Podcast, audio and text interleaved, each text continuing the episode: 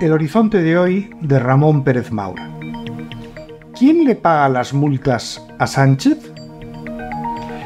Pedro Sánchez va a ser sancionado por tercera vez por la Junta Electoral Central por violar el artículo 50.2 de la Ley Orgánica del Régimen Electoral General, que establece que, comillas, desde la convocatoria de las elecciones hasta la celebración de las mismas, queda prohibido cualquier acto organizado o financiado directa o indirectamente por los poderes públicos que contenga alusiones a las realizaciones o a los logros obtenidos, o que utilice imágenes o expresiones coincidentes o similares a las utilizadas en sus propias campañas por alguna de las entidades políticas concurrentes a las elecciones.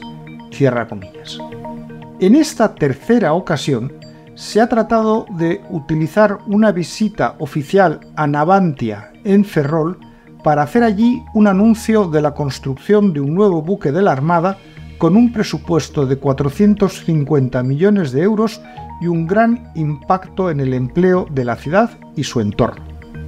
Supongo que a nadie puede sorprender a estas alturas que Sánchez sea pillado haciendo trampas. Todos sabemos que es su actividad más común. Ya comprendo que a un tipo al que el Tribunal Constitucional le dijo que nos había mantenido recluidos a todos los españoles ilegalmente durante la pandemia y que se fumó un puro con la sentencia del alto tribunal, lo que le diga la Junta Electoral Central ahora le importa una higa. Pero quizá esta vez haya un elemento más relevante que en las resoluciones del Tribunal Constitucional porque la primera sentencia en enero de 2020 de la Junta Electoral Central condenándole por emplear en campaña electoral los salones de la Moncloa para una entrevista fue acompañada de una multa de 500 euros. La segunda sanción de la Junta Electoral Central fue en octubre pasado por utilizar las dependencias de la representación permanente ante la Unión Europea durante el Consejo Europeo del 29 y 30 de junio para criticar los pactos que estaban haciendo PP y Vox tras las elecciones municipales del 28 de mayo. Como era una falta reiterada, la cuantía de la sanción se incrementó de 500 a 2.200 euros.